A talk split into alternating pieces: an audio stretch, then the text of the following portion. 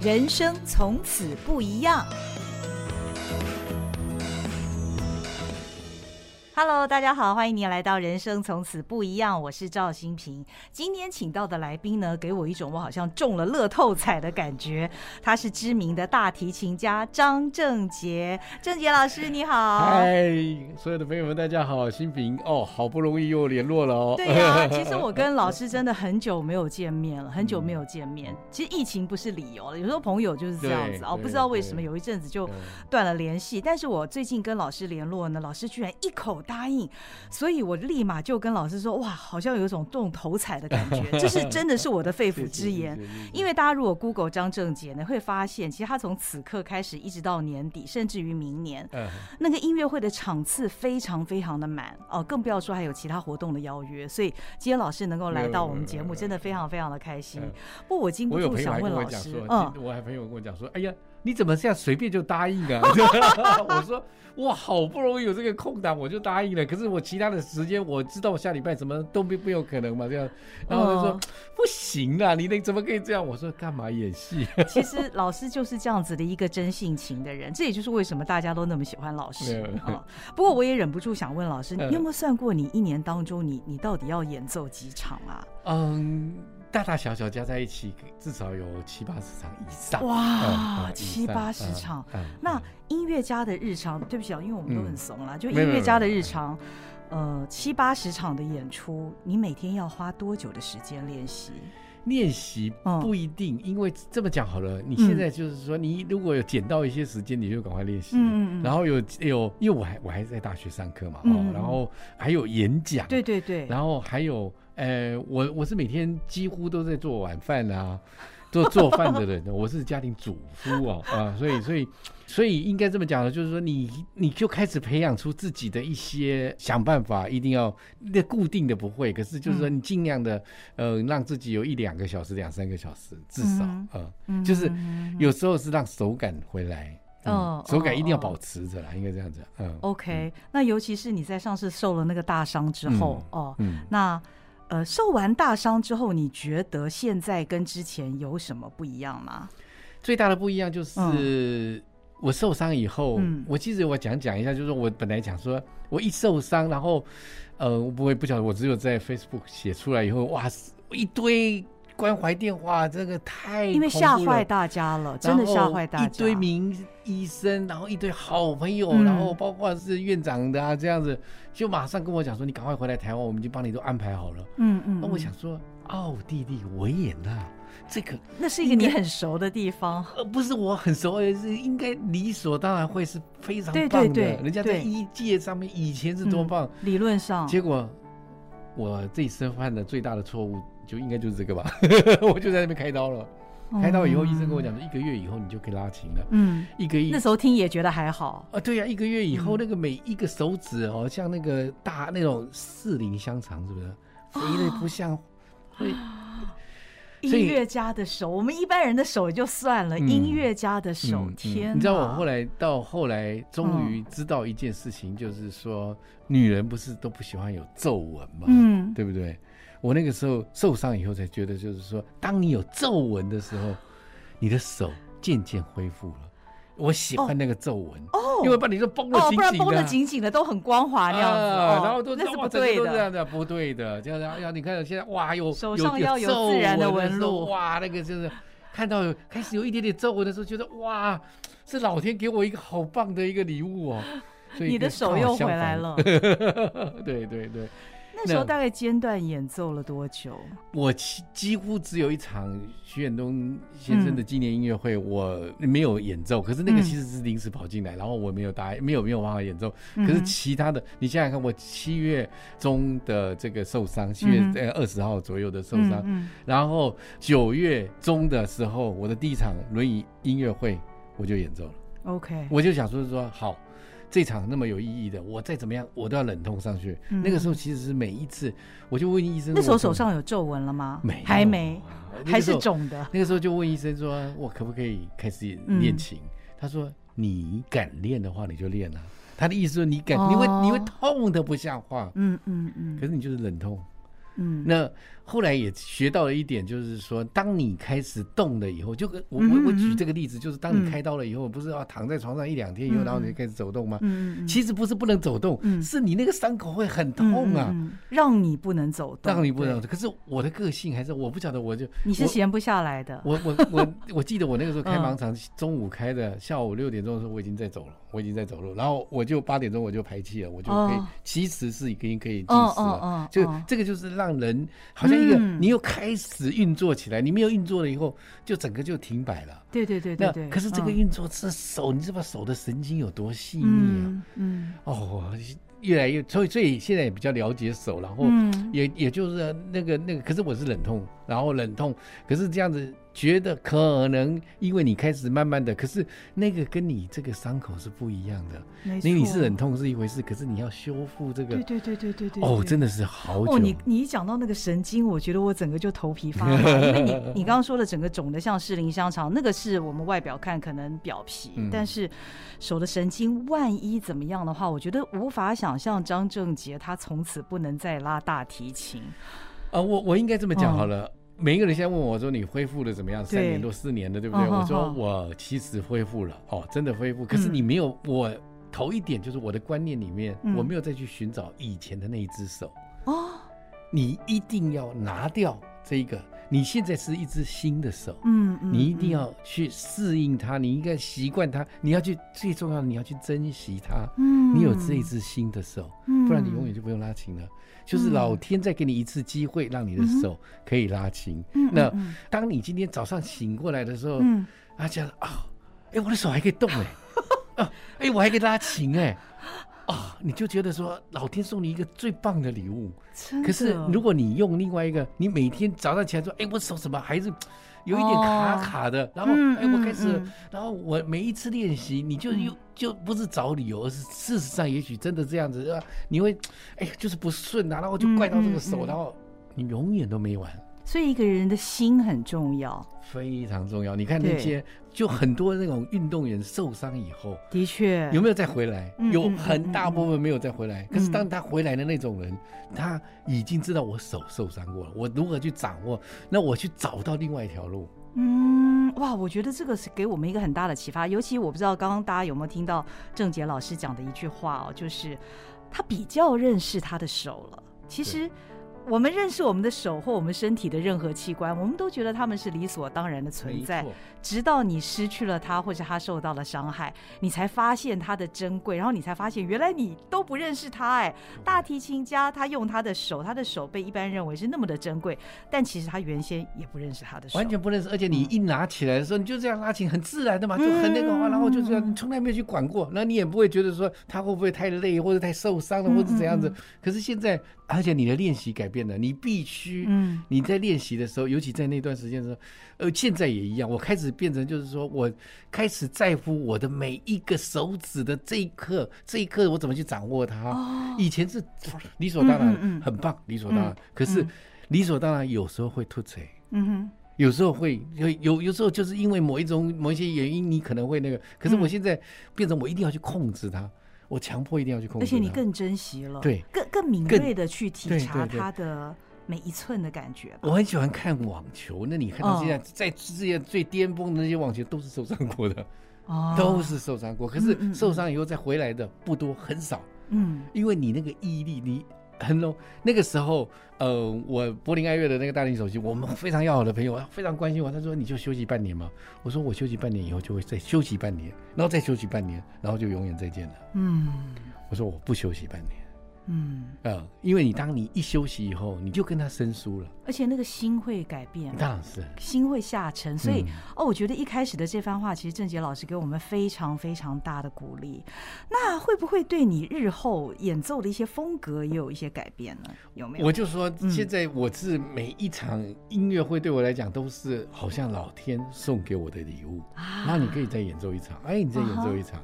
所以，我这真的觉得就是说，你你的你的心情是完全不一样。以前就觉得，哎，还有一场音乐，哎呀，哦，又来一场，好累哦，这样子，干嘛演奏那么多？虽然我演奏的时候我会很兴奋，那样也就让自己呢，可是还没演奏之前的时候，你会觉得说，干嘛这样？现在不是哦，现在都就算这样排了那么多，你也会觉得，哇哦，谢谢谢谢。嗯，这让我想到圣经上一句话：“万事都互相效力。”意思就是说呢，那些苦难或灾难，其实，呃，老师他摔车的那一次，大家觉得哇，完蛋了，这是一件灾难嘛，意外。但是其实却意外的给了你，其实，在演奏上的另外一种新的生命，也也赋予了新的意义了。觉我我当然，嗯、我老实讲，我如果一定要这样去做，我不不想再来，就是或者是因为这样子，嗯嗯，可是我会觉得，就是说，给我一种新的。观念、新的想法、嗯、新的生命，嗯、那我也碰到很多很多。嗯、你知道，就是说你多么被这个乐迷跟朋友们的珍惜对哇！我那这真的这一生没有看过。我后来才知道，就是说，呃，包括什么宗教团体，好多，包括基督教的、呃天主教的，哦、然后什么法鼓山、佛光山一堆，实际都在帮我祈福。他们在道场里面来开始启动这个祈福，嗯，我我觉得这不只是因为你的名气或者大家喜爱你的演奏，而是因为你过去多年来你对这个社会的付出，其实也有非常大的影响。所以我更告诉自己，嗯，不但要继续去做。而且要努力的、用力的去做，因为我知道这些很多团体，我都曾经去义演过。对，我曾经为去去做慈善的，或者是做一些那个，可是我当时就是做这些事情的都没有任何的想法跟那个，就是你就觉得想去做，就这样。然后，然后那呃那一刻让我，而且我自己真的深深刻刻相信，这个能量大家都给到我的手来。所以我，我我常常跟大家讲说，这支已经不再是我的手了。嗯，这支是属于大家帮我再找回来的手，全新的手。嗯嗯。嗯，那现在疫情之后，你又开始重新展开了你的十年计划，到偏乡去演奏的计划。那个是一个计划，呃，哦、那其他我的真正的音乐会还是存在，所以那个是一个额外的、另外的。呃，那是我去年哦，嗯，我我已经六十一岁了。真的，你你不讲，谁 看得出来？永远娃娃脸的张正杰。那呃呃，我脱口罩了，可能就看不出来。没有没有开玩笑。感谢口罩啊。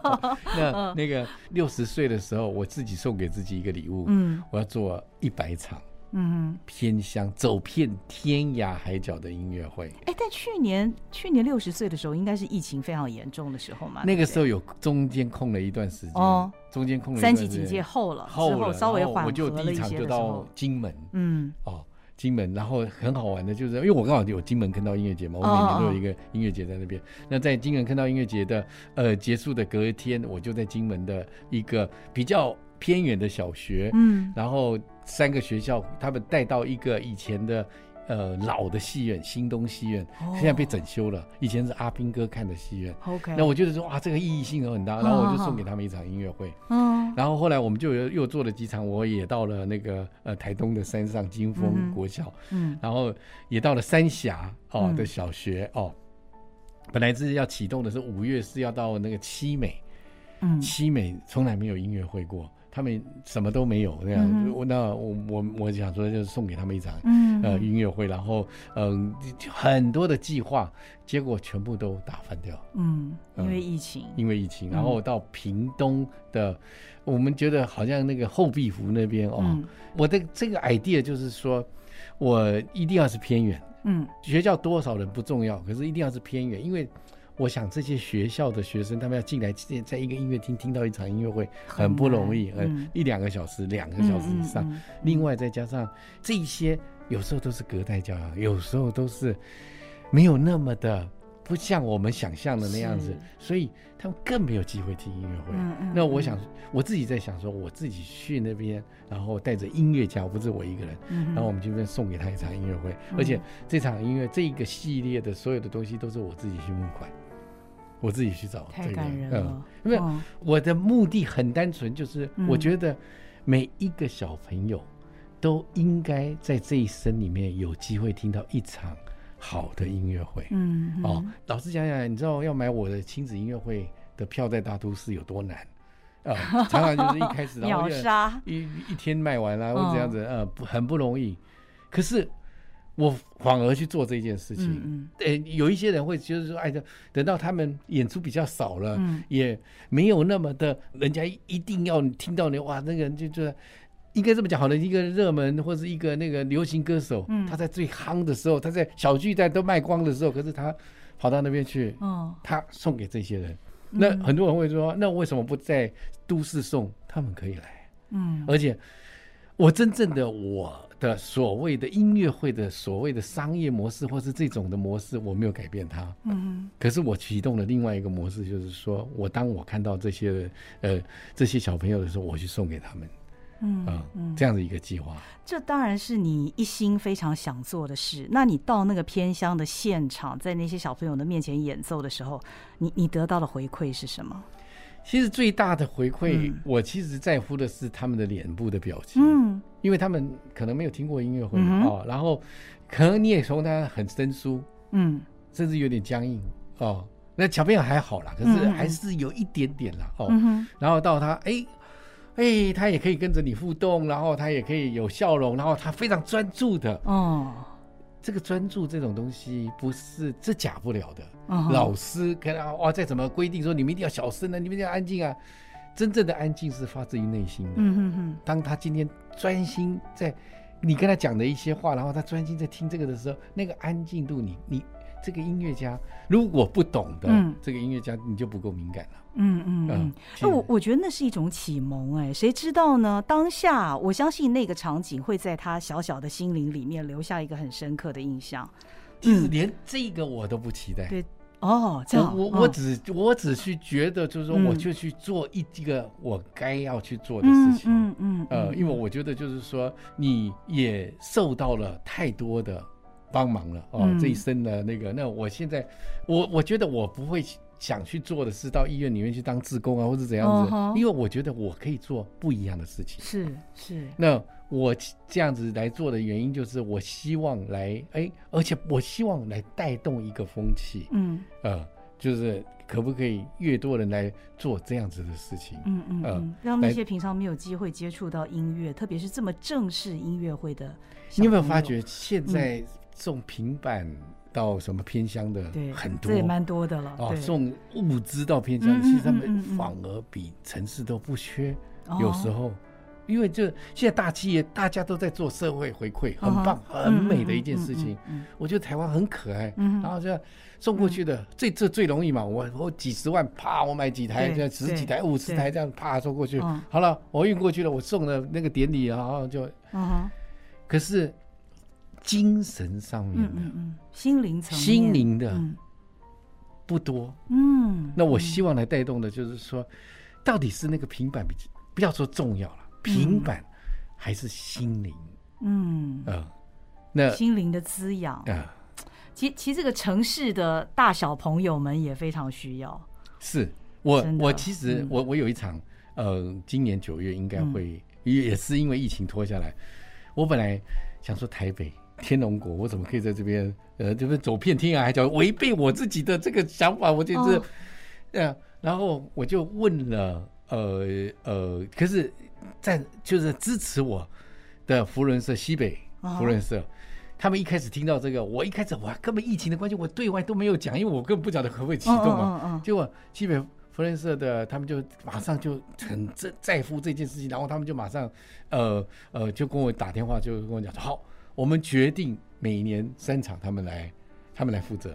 哦，呃，然后所以第一场也是他们赞助，然后所以这算是义演吗？在天龙国的义演？没有，后来然后他们就跟我讲说，哎，那个有没有我们在那个呃呃大同区啊、中山区这边哦，有没有可能来也办一个？我说这个违背这个，我完全违背我的想法。就后来我跟几个呃小学校长讲了，其实是我女儿念的新生国小以前的校长。嗯那当然是天龙国的，嗯，我们必须要承认嘛，就是说，就进都进不去的那种的学校。然后那校长说：“有哎，你们不要看哎，其实大同区有一些学校是真的比较落后哦。然后你不要以为他们家长会带着来国家音乐厅没那回事。嗯嗯嗯。所以我就选了延平国小。我我我我们九月的时候回去延平国小。那嗯，这个你好像还没有 announce 哈。呃，其实我、哦、我其实，在脸书上，嗯，这些学校我不一定会 announce，、哦、你知道吗？哦、okay, 因为你是专属，专属。我等一下万一一堆人跑来的话，哦、这不是。其实我不太喜欢。头一点，现在疫情的关系，外面的跑来也很奇怪，然后大家也不喜欢。嗯嗯。另外一个就是，还有就是，呃，如果现在这我也不喜欢，像外面的人一堆的人来，嗯，你们就属于别的人。那可是这一些，我就是送给他们的一场。音乐会了解，嗯，就是我觉得大家应该也很想问你问题，但应该我想无数的人问过你，就你永远是那么热情，永远那么充满的创意跟活力，这是你的天性，你本来的个性使然，还是你在国外的长时间的留学，怎么样造成你现在这么这么活跃，一直到现在？你说你都已经超过六十了，还是我们看到的张正杰永远都是这样？这。他的娃娃脸，感觉他的内心也是这样哎，非常的带有着童真，然后永远是那么充满善意、温暖。其实真的只有在你受伤的时候，我们看到了你惊慌失措的那一面。嗯，哦，我我我要坦白讲是这样。其其他我们看到的张震杰，他永远就是一个太阳。嗯，你你为什么是这样？嗯，其实当然是我天生的个性，绝对有。哦，这是天生的个性。嗯、然后，可是其实我在维也纳刚开始念书的时候，我也有一点自闭的那种，因为你刚到一个不太会德德文的地方，然后开始才十一岁，是不是？不是十五岁那个时候，可是就是你又就然后你就变成回归到一个本来一个阳光的，走到一个自闭的那个，然后可是我那个时候必须要赚赚钱来养活自己。我十六岁就开始自己赚钱，在乐团里面。你在乐团的时候本来是很自闭的，我想说我就这样，我练一天练十六个小时啊，哦，就不是练习十二个小时，再加上乐团四个小时，你几乎醒着的时候都在练习。你只有八个小时，你还要煮饭、买菜、洗衣服，什么东西都在这八个小时里面分配在这里面这样子。可是那个时候人生就非常快乐，然后自闭，你好像就是在自己的生活里面。嗯，结果你知不知道？我们早上十点半有一场音乐会。有一次我早上我因为我隔练到三点钟，你知道我早上没有爬起来，闹钟也没响，我就会睡过头吧。然后自己觉得说今天这个夜晚怎么这么长，好舒服哦，好高兴哦，好得意哦，这样子。睡得好舒服哦，而且不知不知被闹钟吵醒了，你这样醒过来看，哎呦十一点半了，天啊，已经 over 一个小时怎么办？结果，而且那个指挥就气呼呼的，哦，那指挥非常生气哦，就找人家来我家，就是说，你再一次的话，你就不用来了。嗯嗯，你的那个，然后你就没有哦。我那个时候警惕到，就是说我干嘛了？我怎么会这么这么惨？我惨的原因不是在你，通常你知不知道？你当你有好朋友的时候，嗯。你如果十点二十没有到的时候，或者十点十五的，或者他怎么没有来，然后就可能会有人赶快打电话到你家。那个时候还没有行动电话，没有什么那个，可是打电话到那个房东的家里，然后去催你一下，或者这样子，或者他会冲过来看一下子，你这样，因为大家都住的不远。嗯嗯，没有，那一刻让我开始觉得说不行，我一定要。你要交朋友了。我也不是只有交朋友，因为你要懂得，而且我常常觉得我们很多人出去念书的时候。只念的书，嗯，可是没有念到文化，嗯，没有念到当地人的呃所谓的思想，没有念到所谓当地人的社交，嗯，所以你当你今天只有你只有念到那一个的话，我觉得好可惜，而且也也不没有那么值得，我觉得，嗯，可是如果你今天我我后来我完全融入到。这个当地人的生活里面去，然后从那一刻开始，我就开始改变了，然后也跟他们去爬阿尔卑斯山，然后干嘛的，然后大家就也就变成交了很多的朋友。然后你那个时候，因为你那么早就要开始工作，你要知道那乐团里面也有那种六十岁的，你跟他领的薪水一样，所以他一定又是外国人，你又是东方人，然后你又是黑头发，因为欺负你那样子，那你那个时候如何让自己在那个那一个空间里面？找到自己的位置，甚至于你可以就哎，在那，这外国人最喜欢的就是刺你一下嘛，这样子开你一下玩笑嘛，然后哦，你很在乎，你很那个，你你很受不了这样子，你会觉得说你自己被这受伤了。后来你就学到，就是说这逻辑，就是你再开开他一个玩笑回去，你比他更强的玩笑，呃，也不是你不是去攻击他，就是开一个玩笑回去了，他就知道说哎呦这个。他以后不敢，不敢的。他要想一下，哎，他要想一下，就就交了很多的这样子的朋友，我们也交了很久的朋友，然后也知道怎么去在一个社会上面去找到自己的位置。嗯，那我那一刻开始改变。那你说这个阳光，我常常觉得就是这是个性没有错哦。可是还有一个很重要的是，我觉得我每一天早上起来，我还是很高兴的去迎接这一天。嗯，然后嗯，我觉得我不要生活就是这样。我今天过了一天，我到底做什么，我自己都不知道。我其实，要今天开来的时候下雨，那这下下雨的时候，你就会，你也可以去欣赏一下今天下雨的感觉的台北。今天的那个不一样哦，今天碰到一个呃塞车，你也可以去欣赏一个塞车的时候每一个人的表情，或者你你就发觉你的生活是非常的丰富的。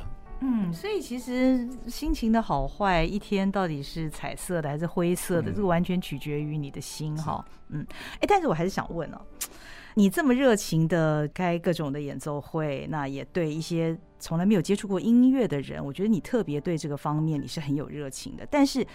你你会不会有那种对牛弹琴的感觉啊？为什么会这样问呢？其实我是讲我自己，我就是那头牛，你知道吗？那我我想你的听众当中应该也有蛮多人是牛的，那你不会觉得这是对牛弹琴吗？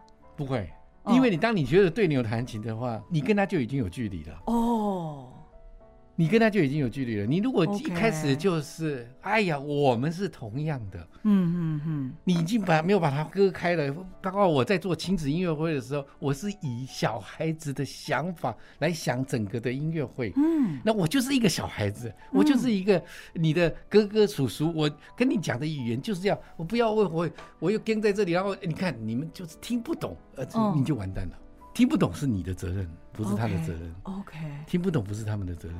你一定要让，你如果让他，那那这个就是啊，你做一个好吃的东西，嗯，如果他不懂得欣赏，你要想办法再去跟他，你要去跟他交流，你要你用你的方法，方法很多，嗯，譬如说很多人这样哦，一开始这样开始演奏的时候，下面如果有一点浮躁的话，嗯、对不对？嗯，安静啊，或者或者你凑一个脸，然后你就。那那种表情对不对？下面的人离更远了。我、oh. 我举一个很很好玩的例子，uh.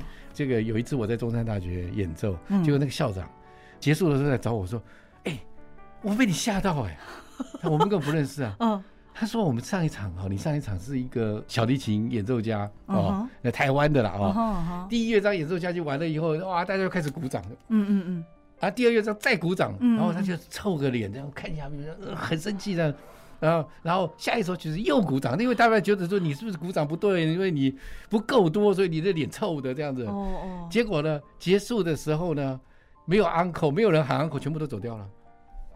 哦，因为你把自己端在那个地方，然后你就是高高在上，然后你们是你们不懂这样子，你们太糟糕了。因为他觉得那个时候不应该是鼓掌的时候，那不应该你就教他嘛。对，因为我一开始就跟他讲，身为牛，我们真的不懂哎。不知道，我说我一开始就 我一我一演奏会常常一开始我就说跟他们讲，我就说你们最担心的就是哪个时候该鼓掌，对对对对对。你讲出了乐迷的心。对，那我就想了，我就说你当我站起来的时候，你鼓掌这就对了。可是没有关系，你鼓掌错也没有没有错跟对，你鼓掌这也可以接受，可是。是，通常是他们可以放松听了。当你站起来的时候，那如果你搞不清楚的时候啊，然后你就你就等我站起来，没有关系，你不要有压力，你等我站起来，我一定要站起来，我只要走进去嘛。那个时候你在鼓掌就刚刚好，那嗯，可是你会觉得说大家就非常投入，然后我就跟他讲说那个你你有很多的技巧，你就跟你讲哦，这个有三个乐章，就是三个段落，一个慢的，一个快的这样子。那你听完这个以后，你再来那个呃，然后如果有人鼓错掌的话，你要跟他讲说，哎呀。糟糕，我觉得现在我们台湾的人数学 有待改进，数到三都不不。可是你用这样子的方式的时候，大家简直啊，对，很明确了，我可以放松的听，放松的听嘛，那没有估，没有没有错误，那只是就是好，那这哎，欸、我第一次听到音乐家这样子讲，你知道，我们坐在台下，我我相信很多人都跟我一样，我们都是不敢先鼓，我们一定是看到别人鼓掌，我们才敢鼓掌，因为我们永远搞不清楚什么时候可以鼓掌。所以我的意思就是，你这个是你这个音乐家，我们每一个人是不是也应该要负责一个事情，就是告诉你，你不会使用的时候，我告诉你怎么去使用它，对不对？然后你不会那个，我们来教你这样子。可是最重要的是，你为什么要来听音乐会？你就是让大家高高兴兴的兴、嗯、哦，我听完以后我很幸运，我觉得很舒服，我能放松的听，然后所以那个校长就说：“你完了以后，大家喊不拉不不想走了啊！”跟前面那一场气氛截然不同。前面那场大家太紧张了，不知道做错什么事。而且不是就就走了，我、哦、我为什么要看你的脸色啊？嗯，这事实上是嘛？你为什么要盯在那里干嘛？你没有多伟大嘛？你不是。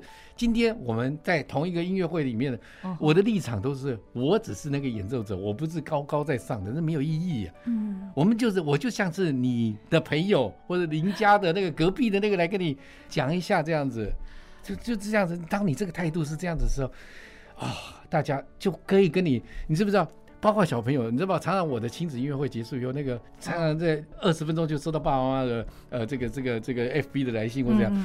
他说：“为什么我每次带我小朋友去听音乐会，走出来的时候，小朋友就说：‘爸爸，我再也不要听音乐会，太无聊了。’我怎么的？他说：‘为什么听你的？走出来说，哎，我们下一场哪个时候再去听啊？’ 这个就是你引发他们的，你为什么要没有错跟对？然后还有一个就是，当今天如果那个的话。”你要怪自己没有设计好，那甚至于感动了。你你知道小朋友有很多失控的，他有时候啪就是那三岁四岁的。我看过，我看过你的音乐会，那个小朋友都在你的前面跳。嗯，现在不太可能会跳了，因为我现在已经更会掌握他们了。我就知道，我你可是你都不要去那个。然后有一个有一次听了我在演奏莫扎特，他出去他哭了，然后我们有讲说你哭了，你就爸爸把他先带出去安抚一下再进来。结果。再进来的时候，我就我就哭了出去，那个很尴尬的现场，对不对？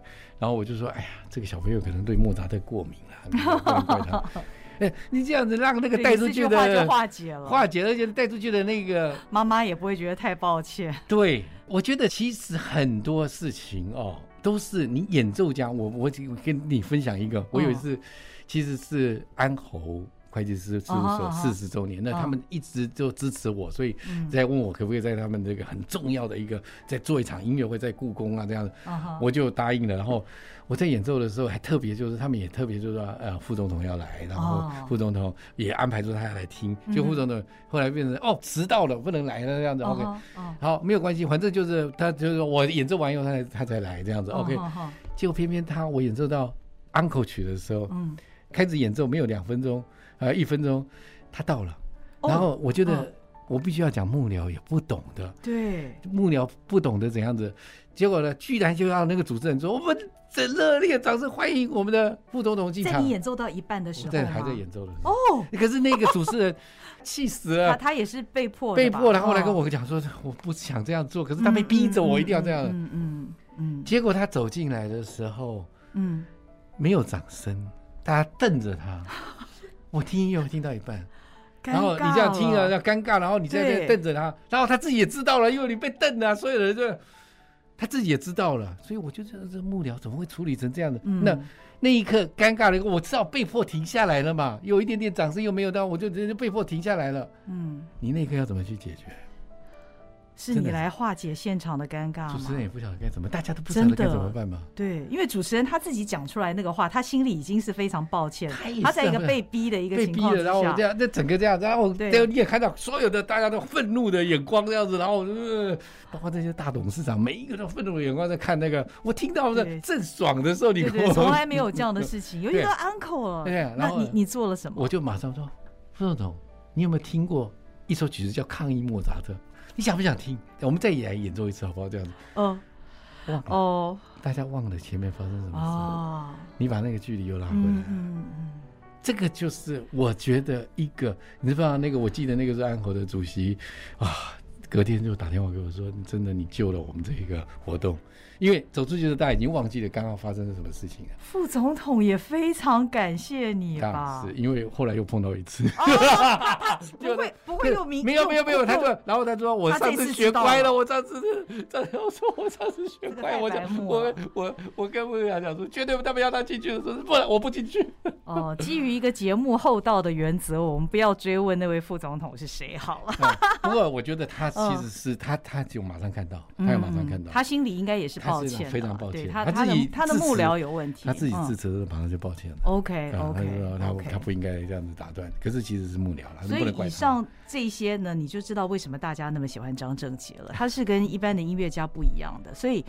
哎，我真的想讲，今天是我第一次身为这个听音乐会的这个牛牛群当中的牛呢，我第一次觉得当牛没有那么的愧疚。我要跟你讲一个秘密哦，因为。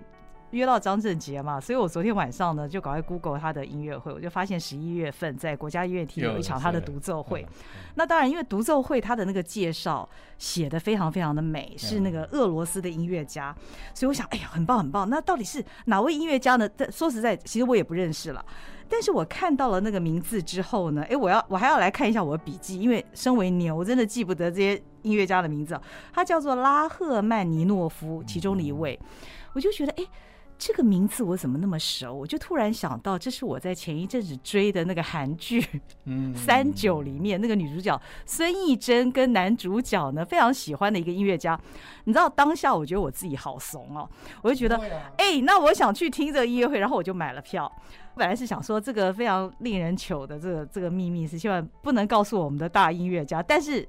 音乐家这样子表达他对于牛群的包容之后，我就觉得我敢讲了。我因为我觉得就是说，我更在乎的是，嗯，他从来我在乎的就是那个从来没有去听过任何音乐会，因为好奇或者这样子走进来，嗯，最重要的是你走进来会变成跟着你一起了，嗯，那这场音乐会我的 idea，我觉得我是非常对时事非常的在乎，嗯，你知道吗？乌俄战争让我哇。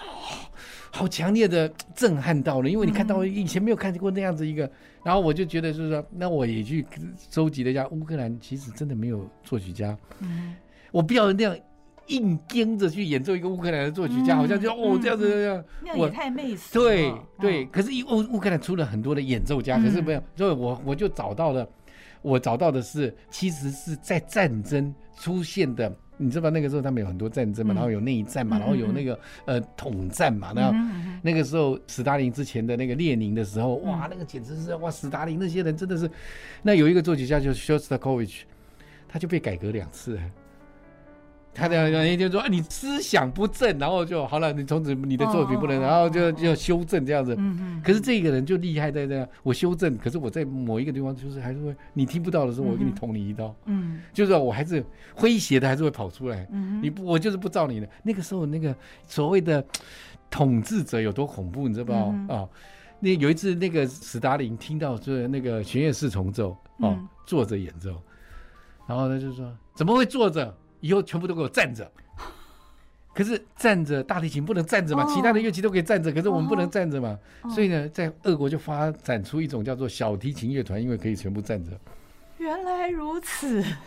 你看他们的影响有多多恐怖。那你要知道，生活在那一段时间的音乐家有多可怜。非常了不起。所以我就做了两个比较，一个他是从来没有离开俄罗斯，他就反正你把我把我再改革，我就改革，我然后再又又又又然后又被发现又在那个，这个是一个，然后拉夫曼尼诺夫是一个，然后我就到美国去了。嗯，他离开了。他离开了，那这整个就所以就让大家再做一个比较。那你看电影里面常常比较会出现的当然是拉夫曼尼诺夫，因为头一点。他就是唯美的、浪漫的啊！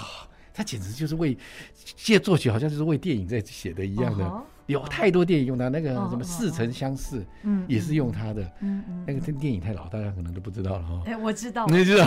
不能不能，现在讲说说，哎呦，有这一部吗？这样子，哇，很多电影，我也看过那个玛丽莲联盟录的电影，也是用它的。哦，嗯，那个女男的最喜欢听的，哦，听的好。得意啊！可是玛丽莲说，我都听别的，我都听那个什么 筷子舞那样子，很好玩的那个那个情节，就很多电影都用了曼丽莲，所以它是很浪漫，其实也很容比较容易接近的。所以这个音乐会有两个完全截然不同，不管是他们的命运，或者是他们的这个乐曲的曲风截然不同的。对。音乐我们可以欣赏到，哇，太棒了！我的音乐会其实独奏会其实全省都有了，嗯，其实可以大家可以看一看我的 FB 或者这样子，或者是可以搜寻得到了。而且呢，我昨天上网的时候，因为说实在，这个票开卖已经有一段时间了，那我看到那个票价三百块的时候，我第一个直觉是，哦，这是剩下来的。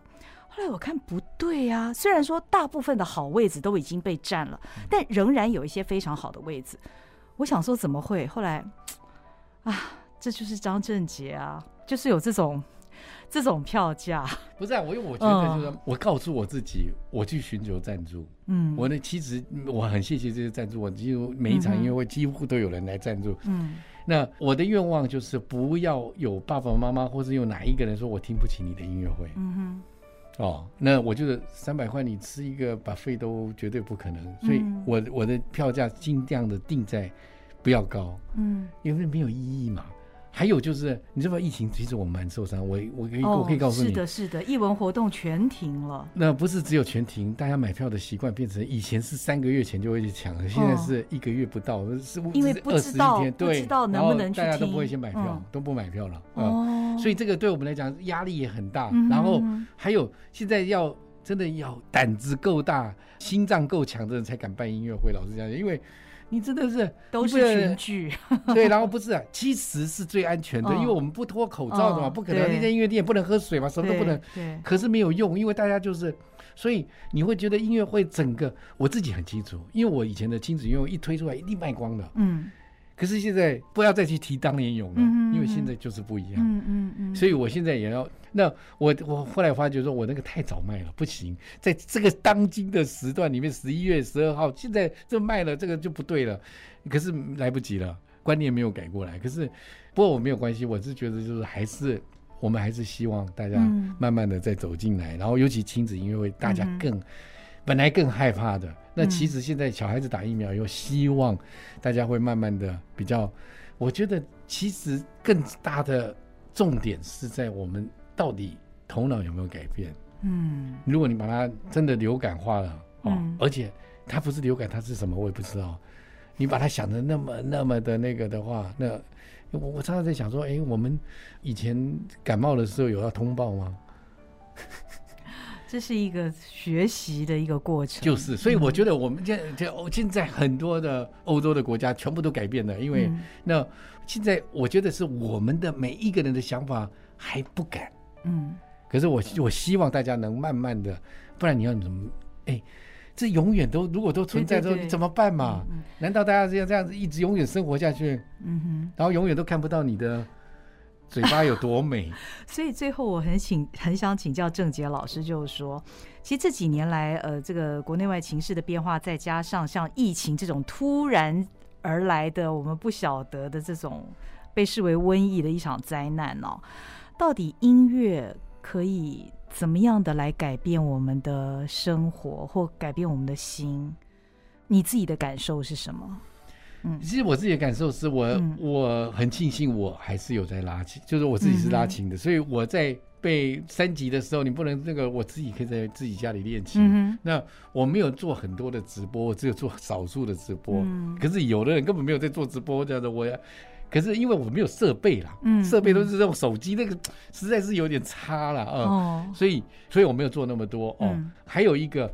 我还是会关怀大家，可是我觉得就是说，还是希望大家走到音乐厅来。可是我觉得音乐还是有某种某种的力量，嗯可以安抚给大家一点能量。我绝对相信，这绝对是。我觉得在疫情那个时候，当我放出来的时候，很多人就会告诉我说：“哎呀，谢谢你今天给我一点能量。”这样子有一些那个，或是今年这个呃母亲节的时候。其实是一个好朋友说：“哎呀，你可不可以演奏一首给我妈妈，让我妈妈感受一下？那现在也没办法，这没有音乐会，也没有那个。哦、那我就是说，给你妈妈那个，干脆就全给全部的人啊，我就直播一首出去啊，哦、我就直播出去那个。然后结果我就发觉，就是说，这、嗯、就是你可以感，就是大家多么幸福的听到，因为我没有办法去听一个母亲节或者一个音乐跟母亲有关的，嗯、可是那样那一刻，那。”我觉得音乐绝对是一个，有时候语言上你再怎么样讲说，哎呀，你这个这个这个，我我常常举例就是说，呃，韩德尔写的《皇家烟火出去》，你知道，常常就算你那个歌颂这个国王有多伟大哦，倒不如用音乐演奏出来说，哦，辉煌的，哇，这个就是这个英国的那个。嗯嗯而且你没有压力的，你没有听到那个，嗯、可是你就知道说英国有多辉辉煌。那同样的，在音乐上面，如果你今天能传达很多的能量、很多的语言，只是大家听不懂了，我知道，所以、嗯、这也是我们的责任。所以我常常在演奏之前，我会先告诉大家的一个背景故事啊，或者这样跟大家交流一下，然后再来演奏的时候，嗯，真的，你从表情你就知道他们听得懂的感觉，嗯，还是。这个一脸的不清楚、疑惑的离开了，这个是不一样的。嗯嗯，身为牛群代表，我非常感谢张正杰老师。今天啊，真的、啊，你属牛，属牛，所以我是牛群代表，也是。哦 哦，今天真的觉得非常的开心哦。其实不管你懂不懂音乐，我相信你或多或少都会喜欢音乐，任何的形式。今天听得郑杰老师的一席话，让我们重新收拾我们的心，用非常光明的每一天来对待我们自己，对待你的朋友。谢谢郑杰老师，谢谢，你的收听，人生从此不一样。你的话让我们人生从此不一样。谢谢，拜拜。